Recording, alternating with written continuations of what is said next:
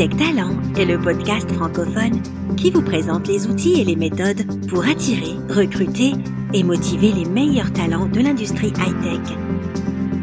Cet épisode vous est présenté par Alexandre Degenaro.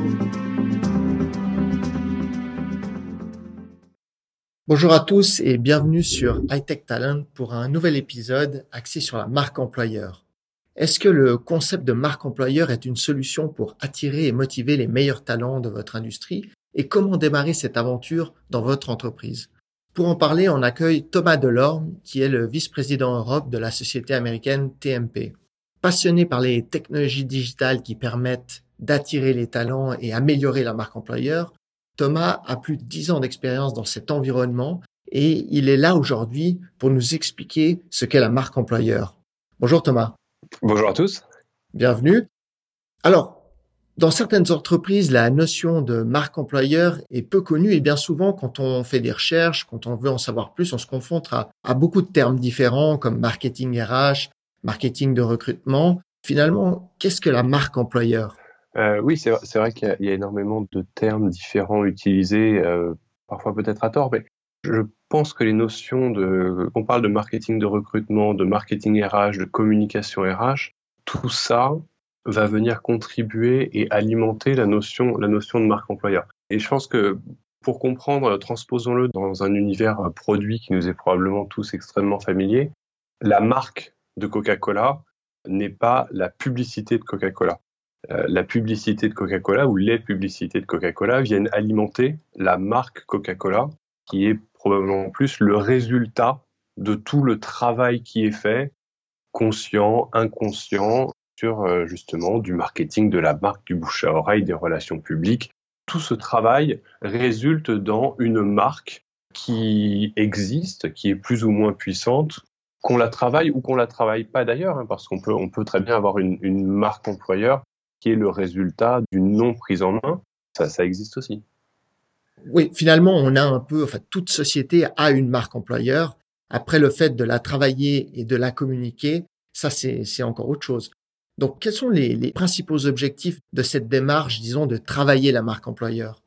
Clairement, en général, quand une décision, je pense que vous avez raison, tout le monde en a une maintenant. Euh, maintenant, effectivement, elle est plus ou moins travaillée, plus ou moins consciente. Quand il y a une décision de la prendre en main, cette marque employeur, en général, euh, c'est parce qu'on se rend compte qu'on a envie de structurer un petit peu les choses et de se donner et de donner au public plus de visibilité sur la, proposition qu'on va faire à nos, candidats et à nos collaborateurs. Et finalement, on aime bien, euh, on nous parler de, de deal, de donnant-donnant. Et un des éléments de cette marque employeur, c'est euh, finalement qu'est-ce que je vous propose à vous, euh, collaborateurs ou candidats, donc futurs collaborateurs, et qu'est-ce que j'attends de vous?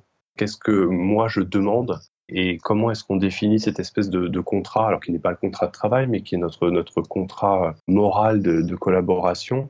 Et en général, on commence à se poser la question de travailler la marque employeur, soit quand on se rend compte que euh, on a un petit peu peut-être euh, passé une certaine taille et que euh, ce qui était de l'ordre de la convention tacite entre un tout petit groupe euh, qui était peut-être là à l'origine de, de l'entreprise ou qui a, qui a grandi de manière très soudée avec l'entreprise, eh bien finalement a besoin qu'on mette des mots sur les choses parce que euh, plus on va recruter de collaborateurs, plus on va diluer un petit peu cette espèce d'essence de, l'entreprise potentiellement. Donc c'est important de, mettre des mots dessus. Soit dans un contexte aussi de, fusion, quand on a deux cultures parfois très compatibles, parfois un petit peu moins, euh, qui se rencontrent et, qui ont des modes de fonctionnement euh, parfois un petit peu différents et sur lesquels aussi on peut essayer de vouloir ranger un petit peu les choses et de se dire ce qu'on veut être et ce vers quoi on tend ensemble en tant qu'entreprise, collaborateur et, direction. Et puis parfois, c'est aussi euh, un travail qui est entamé suite à la prise de conscience d'une difficulté. Donc ça peut être une difficulté de recrutement. Est-ce qu'on a bien défini qui on est, euh, qui on veut attirer et pourquoi les gens qu'on veut attirer euh, pourraient être intéressés par ce qu'on a à leur proposer? Donc là, il y, a, il y, a, vraiment une redéfinition de ce deal, une clarification de ce deal, et puis derrière qui doit effectivement enchaîner sur un travail de la visibilité et de la compréhension de cette marque.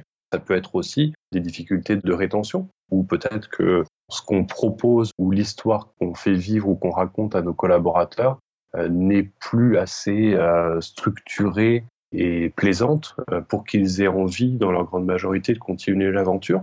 Parfois, c'est une page qui se tourne, parfois, c'est des ajustements auxquels il faut procéder, mais tout ça va contribuer à la marque employeur et elle va largement être portée par les collaborateurs de l'entreprise. Donc, c'est évidemment pas euh, uniquement une question de recrutement ou de marketing de recrutement. Et en fait, en fin de compte, c'est vrai que quand on entend marque employeur et qu'on connaît pas très bien ce concept, on pense souvent à, à communiquer ses valeurs, à communiquer. Mais finalement, la marque employeur, il faut avant tout travailler à la marque dans sa propre entreprise et être sûr d'avoir la bonne définition de sa vraie marque employeur ou de travailler à donner la définition dont on a envie, c'est-à-dire de, mettre en place un environnement, une situation qui permet ensuite de la communiquer à l'extérieur et pas aller à l'inverse, c'est-à-dire communiquer quelque chose, une vision, une valeur qu'on n'a pas encore finalement. Oui, alors effectivement, je crois que vous avez raison. Déjà, ce qui me paraît important, c'est de se dire que ce travail, enfin, cette marque employeur sur laquelle on va travailler, à laquelle on va essayer de donner la visibilité, il faut qu'elle soit déjà en ligne avec la direction de l'entreprise veut faire de l'entreprise. Faute de quoi, on risque quand même d'avoir après une marque employeur qui n'est pas un enjeu stratégique et qui n'est pas qui n'est portée par la direction. C'est-à-dire que cette marque employeur, il faut que la direction euh, en soit fière et envie de l'incarner et envie de la, porter euh, un petit peu partout. Une fois qu'on a dit ça, parce qu'en général c'est pas forcément le plus compliqué, ce qui paraît effectivement extrêmement important, c'est qu'elle soit comprise et vécue par les collaborateurs. Pour une raison assez simple, hein, finalement, c'est que autant il y a 20 ans ou il y a 25 ans, on voyait des entreprises qui racontaient à peu près tout et n'importe quoi euh, en, communication externe, qui se présentaient sous le jour qu'elles avaient décidé, qui était en général la vision de la direction, effectivement, mais avec aucune euh, validation, aucune appropriation par l'interne. Ça passait. Ça passait simplement parce qu'il était très compliqué, dans une ère pré-Internet, de rentrer en contact avec les collaborateurs d'une entreprise ou de voir ce que les collaborateurs de l'entreprise pouvaient euh, en dire. Aujourd'hui, si on construit quelque chose qui n'est que le pur produit de la vision des dirigeants et totalement déconnecté de l'expérience des, collaborateurs actuels, on va avoir un retour d'expérience sur le web et en particulier sur les médias sociaux qui va finalement contredire extrêmement fortement euh, ce qu'on essaye de raconter et on n'est pas dans un marketing grand public dans lequel on a des moyens en général pour, pour le, développement de la communication euh, employeur, de la communication de recrutement, euh, des moyens qui permettent de faire taire la voix des employés. Donc construire contre les employés, c'est extrêmement contre-productif. Si jamais ça débouche sur quelque chose, ça va demander des efforts colossaux pour arriver à faire plus de bruit que ce que les employés ne pourraient faire. Donc ça, effectivement, c'est probablement le plus grand risque. Pour autant, on n'est pas nécessairement obligé, quand on va travailler sur, euh, sur sa marque employeur et ce qu'on veut lui faire symboliser, de n'avoir que des choses qui sont extrêmement euh, ancrés dans l'entreprise, très très vécus par les salariés, et dont si on leur pose la question, ils vont dire mais bien sûr, mais évidemment, euh, il n'y a, aucun débat, il n'y a aucun souci. C'est même peut-être plus intéressant si on arrive à mettre dans ce travail sur la marque et ce que l'entreprise veut faire symboliser à sa marque employeur, des éléments qui sont des éléments de l'ordre de la construction en cours, du moment qu'on a partagé avec les, collaborateurs cette construction en cours. C'est-à-dire que ça peut être un challenge que l'entreprise est en train d'affronter, un, défi qu'elle est en train de relever, une transformation qu'elle est en train d'accomplir. C'est même plutôt positif parce que ça donne un élan et un mouvement et ça peut permettre pour des collaborateurs qui s'intéresseraient à rejoindre l'entreprise de se dire bah, je peux faire partie de cette page qui se tourne, de cette aventure qui est en cours, que ce soit une réorientation vers un, nouveau marché, une croissance, une implantation dans un pays à l'étranger ben voilà, si on raconte pour une entreprise qui n'est que européenne, qu'elle est mondiale, les collaborateurs vont peut-être vous dire, euh, bah, c'est pas vrai. Par contre, si on a annoncé aux collaborateurs qu'on allait ouvrir des bureaux euh, en Amérique et en Asie, ils vont peut-être vous dire, effectivement, ça fait partie de ce qu'on est en train de faire. Et du coup, on n'est pas, on n'est pas obligé de dans quelque chose qui est extrêmement ancré dans le quotidien des collaborateurs, du moment qu'on a été capable de leur faire toucher du doigt que c'était le défi que l'entreprise était en train de relever actuellement finalement, la marque employeur peut se retourner contre l'employeur justement si euh, on n'étudie pas bien la chose et, on fait pas les choses comme il faut, comme par exemple, comme vous dites, de, vraiment euh, parler par exemple d'environnement de travail euh, qui n'est pas celui perçu par les collaborateurs. Ça peut être dangereux parce qu'aujourd'hui, les collaborateurs ont vraiment le moyen de s'exprimer avec les réseaux sociaux, avec des sites comme Glassdoor où on peut expliquer comment ça se passe dans les entreprises, parler des salaires, parler des entretiens, enfin mettre énormément de commentaires ça peut assez facilement se retourner. Donc finalement, il y a, y a pas mal de différents thèmes, de, je dirais, thèmes sur lesquels on peut travailler sa marque employeur et pas uniquement les conditions internes à l'entreprise, comme vous le dites. Ah oui, bien sûr. Oui, de toute façon, ce serait assez illusoire de penser que la marque employeur vit euh, dans un bocal et ne touche pas le reste de l'entreprise. On préfère souvent, au terme de marque employeur, euh, le marque employeur, c'est un raccourci qui est intéressant, mais si on voulait être assez euh, exhaustif, il faudrait probablement dire que c'est la dimension employeur de la marque, dans le sens où finalement la marque n'est probablement pas schizophrène, et que quand, euh, si je vous propose de travailler pour Coca-Cola, je reviens à mon exemple de tout à l'heure, pour reprendre une des marques les plus connues, visibles et valorisées, vous ne pouvez probablement pas mettre de côté ce que vous pensez de Coca-Cola pour vous dire non, non, là la question ne porte que sur la marque employeur de Coca-Cola. Évidemment pas, c'est-à-dire que tout ça fait un tout. Maintenant, il est certain que pour une partie des marques employeurs, la marque employeur et ce qui domine dans la marque tout court, parce qu'on ne connaît qu'assez peu l'entreprise, pour peu qu'elle soit de taille moyenne, orientée vers du B2B, enfin, des critères qui peuvent faire en sorte que je n'ai pas eu, moi, dans ma vie de tous les jours, à la côtoyer. Et là, effectivement, il est probable que ce que j'en connaisse euh, relève plus de la dimension employeur que de la dimension commerciale. Mais de toute façon, c'est la marque. Et après, on, en travaille sa dimension employeur. Parfait. Vous parlez justement d'entreprises B2B de, de petite taille. Si on prend justement ces sociétés, petite, moyenne taille, active dans des domaines, par exemple, techniques très peu connus de la population, comme par exemple euh, la création de machines, euh, le domaine des semi-conducteurs ou encore euh, des robots fabriqués pour aider les usines, la production dans les usines. Quels sont vos conseils pour ces sociétés pour justement travailler leur marque employeur en sachant aussi qu'elles sont pas extrêmement médiatisées, donc elles doivent utiliser d'autres moyens. Aujourd'hui, quels sont vos conseils pour qu'elles commencent à développer leur marque employeur? Crois qu'effectivement, de toute façon, vous, ce que vous évoquiez pour les, moyens et la notoriété, c'est extrêmement important de repartir de là. C'est-à-dire que on ne peut pas juger le travail qui va être fait sur la marque employeur qu'à l'aune du fait que l'entreprise rentre dans le classement des 50 entreprises préférées des jeunes diplômés. Pour plusieurs raisons. D'une part parce que euh, c'est peine perdue pour la plupart des entreprises, et d'autre part parce que c'est même pas souhaitable. Faire partie des entreprises préférées des jeunes diplômés euh, d'école de commerce, quand on recrute principalement des ingénieurs expérimentés, ça n'a pas d'intérêt intrinsèque réel. Je pense que la première démarche, c'est déjà d'essayer d'avoir ce travail d'introspection et de se demander quel est le deal. Qu'est-ce qu'on attend de, des collaborateurs qui travaillent chez nous? Qu'est-ce qu'on va attendre des collaborateurs qui nous rejoindront demain? Et qu'est-ce que nous, on leur offre en échange? Et dans ce qu'on leur offre, surtout ne pas rester euh, soit que dans la caricature du baby-foot et de la table de ping-pong, soit dans le côté très terre-à-terre uniquement de la rémunération. Euh, évidemment, l'environnement de travail fait partie de l'offre, évidemment, le package fait partie de l'offre, mais euh, les possibilités qu'on va proposer à un collaborateur, les projets sur lesquels on va lui proposer de travailler, les clients avec lesquels on va lui proposer d'interagir, la mobilité ou l'évolution. Voilà. Tous ces thèmes-là, font partie finalement du deal qu'on va proposer. Et ça passe par se connaître, ça passe aussi par connaître un petit peu l'écosystème qui nous entoure. Si euh, évidemment vous en arrivez à la conclusion que ce qui fait que votre entreprise est agréable, c'est qu'elle a une mutuelle et qu'elle propose des tickets restaurants, c'est finalement d'une part pas extrêmement différenciant. C'est peut-être vrai, mais c'est pas extrêmement différenciant. Et d'autre part, ça ne joue que sur des leviers qui ne sont pas extrêmement puissants. C'est-à-dire qu'on voit rarement euh, un collaborateur vous dire moi je reste dans mon entreprise parce qu'elle propose des tickets restaurants ou un candidat vous dire moi j'ai choisi de rejoindre telle entreprise parce qu'elle propose des tickets restaurants. Donc il faut être ancré dans une forme de réalité, mais aussi se poser la question de savoir ce qui va pouvoir être un élément décisif dans le, le choix d'un candidat et dans le choix renouvelé chaque jour, on va dire, d'un collaborateur de continuer à travailler pour vous. Donc le préambule, c'est ce travail sur... Il n'y a pas besoin d'avoir 50 raisons. Hein. Euh, parfois, il y en a une, parfois deux, trois. Allez, à quatre, on est, on est au bout du bout. Hein.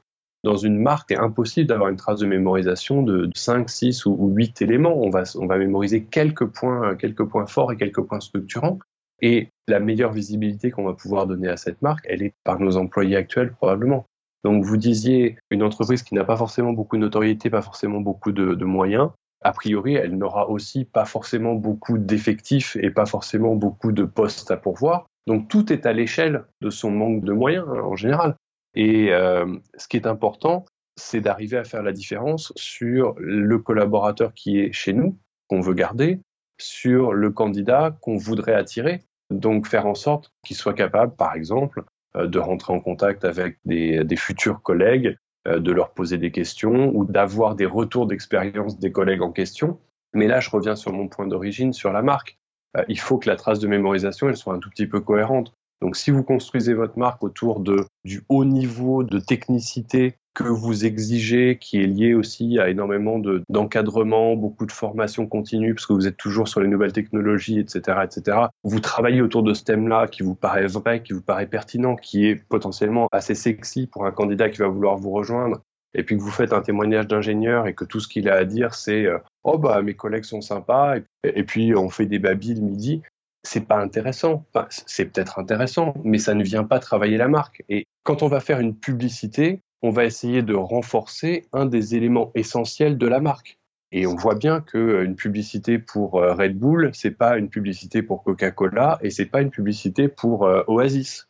Ben voilà, les trois vendent des boissons sucrées, mais les trois ont construit leur marque autour de thématiques de, je vais éviter le mot valeur parce qu'il est, ambigu dans notre univers, mais oui, autour de thématiques, de piliers, de points forts structurels différents et chacune de leurs actions de communication va chercher à alimenter ce point fort qui a été en général déterminé en amont. Et c'est ça le travail sur une marque, c'est aussi de, venir petit à petit construire une image qui va être cohérente et la plus puissante possible. Bien sûr, euh, la plupart de nos clients ou aucun de nos clients euh, n'a une marque de, type Coca-Cola. Et de toute façon, dans l'univers du, RH ou du recrutement, euh, ce serait peine perdue. Ok. Donc, une fois qu'on a déterminé euh, justement euh, les thèmes sur lesquels on allait peut-être rédiger ou, mettre en avant sa marque employeur, quels sont les outils utiles et idéaux pour mettre ça en avant? Est-ce que c'est toujours le blog sur son site? Est-ce qu'il y a d'autres méthodes? Quels sont pour vous les, meilleurs outils, les meilleurs systèmes pour travailler assez simplement finalement avec euh, sur ce type de projet? Alors, je pense qu'on peut. ça, commence effectivement sur le site internet de l'entreprise quelle que soit la, forme euh, qu'on va donner à la prise de parole qu'on a sur le site internet de l'entreprise, c'est là qu'a priori vont converger, alors si on parle de recrutement, les candidats avant de postuler, ou même parfois après avoir postulé pour préparer un entretien et, voir exactement qui vous êtes et ce qu'ils ont envie de vous répondre, ou commencer à réfléchir à l'échange qu'ils vont pouvoir avec vous. Donc le site internet de l'entreprise, évidemment, après, charge à vous de lui donner de la visibilité que ce soit par du référencement, par un peu d'achat média pour faire en sorte que des gens finissent par trouver votre site. Un canal qui est souvent sous-utilisé euh, par les entreprises parce qu'il est considéré comme assez euh, transactionnel et qu'on se dit probablement qu'une fois que le candidat est là, le, boulot est fait. C'est la, partie offre d'emploi euh, du, site il faut, selon ce que nous on a pu mesurer, hein, on, a parfois en fonction des entreprises euh, jusqu'à 50% euh, des candidats qui vont déposer leur CV qui n'auront vu que la page d'offre d'emploi de votre entreprise et qui n'auront au préalable pas consulté euh, les, autres rubriques. Donc de faire en sorte que ces pages-là soient parlantes et qu'elles vous représentent de manière adéquate, c'est un vrai enjeu, d'autant plus si vous y drainez du trafic via des job boards par exemple. C'est d'autant plus important quand on sait qu'il y a beaucoup de candidats qui ne verront probablement que ça, de travailler sur la manière dont on rédige ces annonces. Non seulement parce qu'elles vont apparaître sur votre site, mais parce qu'elles vont aussi avoir vocation à être distribuées à l'extérieur, reprises sur Indeed, postées sur LinkedIn ou, sur, des, ou sur des sites d'emploi. Je trouve un petit peu dommage, et, souvent c'est un, un travail qu'on essaie de faire avec nos clients, de se limiter à écrire la même annonce qu'aurait écrit son voisin, son concurrent, ou qu'on aurait pu écrire il y a 15 ans ou il y a 20 ans. Si on fait l'effort de travailler sur euh, notre, notre marque employeur et, ce qu'on voudrait qu'elle puisse signifier pour des candidats et des collaborateurs, c'est dommage que l'offre d'emploi n'en soit pas affectée. Donc l'offre d'emploi, c'est probablement le média numéro un, le vecteur numéro un de, la communication des entreprises quand il s'agit de recrutement. On a un petit peu tendance à l'oublier en se disant que bon, bah, c'est un mal nécessaire, mais leur, rédaction et la personnalité de ces offres euh, est extrêmement important. Et ensuite, tous les médias sociaux, j'allais dire, et probablement les médias sociaux professionnels en particulier, sont les canaux idéaux de diffusion dès qu'il s'agit de prise de parole des collaborateurs. Et c'est probablement ce qu'on va vouloir inciter. C'est-à-dire qu'il y a la prise de parole de l'entreprise, elle peut se faire via tout média payant, Elle peut se faire via des relations presse aussi.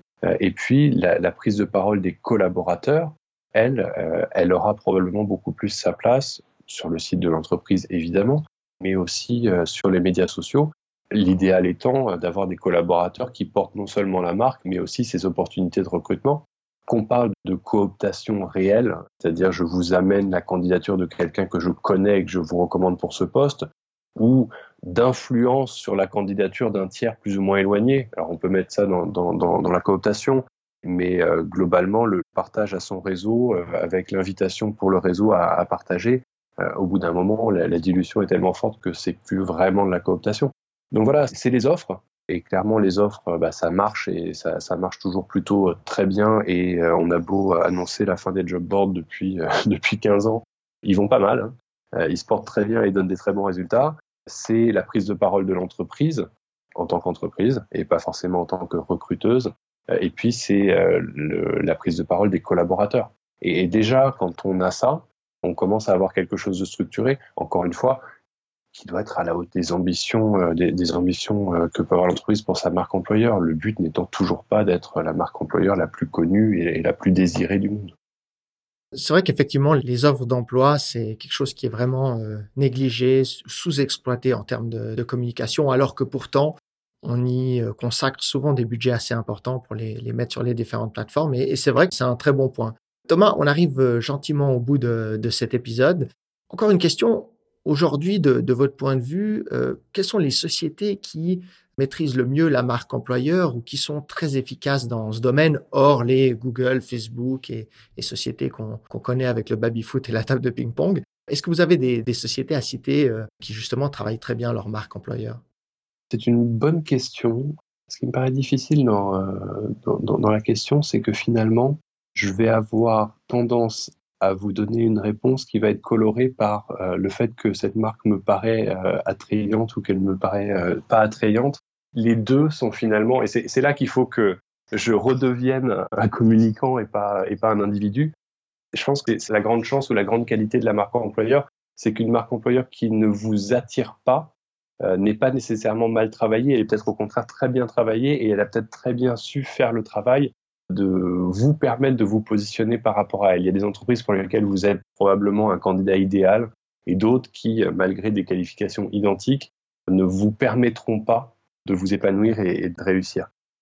J'ai tendance à penser que des entreprises comme euh, Carrefour aujourd'hui ont fait un très gros travail de fond et, j'allais dire à, fortiori particulièrement sur leur site qui est reconnu comme une des, une des références du secteur quelles autres marques, alors peut-être plus dans un domaine, euh, dans un domaine technique, euh, je ne veux pas être jugé parti, on travaille avec Accenture, mais je trouve qu'ils font, euh, ils font un très bon travail à ce niveau-là, sur, la définition justement de leur cible et de ce pourquoi ils veulent que la marque soit perçue.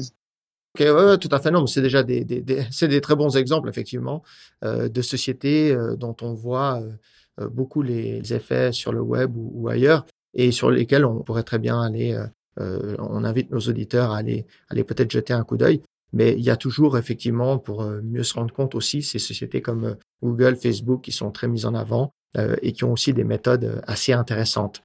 Non, j'allais dire, et qui ont probablement poussé l'exercice extrêmement loin. Si on prend un Google par exemple, quand vous commencez à avoir des films, un film qui s'appelait Les Stagiaires, qui n'était pas un monument du cinéma, mais qui était juste une comédie sympathique, dont le seul concept est de vous raconter, euh, un petit peu amplifié, Google employeur et tout ce qu'on va y trouver, c'est qu'on est arrivé à un niveau où l'intérêt du public pour la marque en tant qu'employeur est assez phénoménal.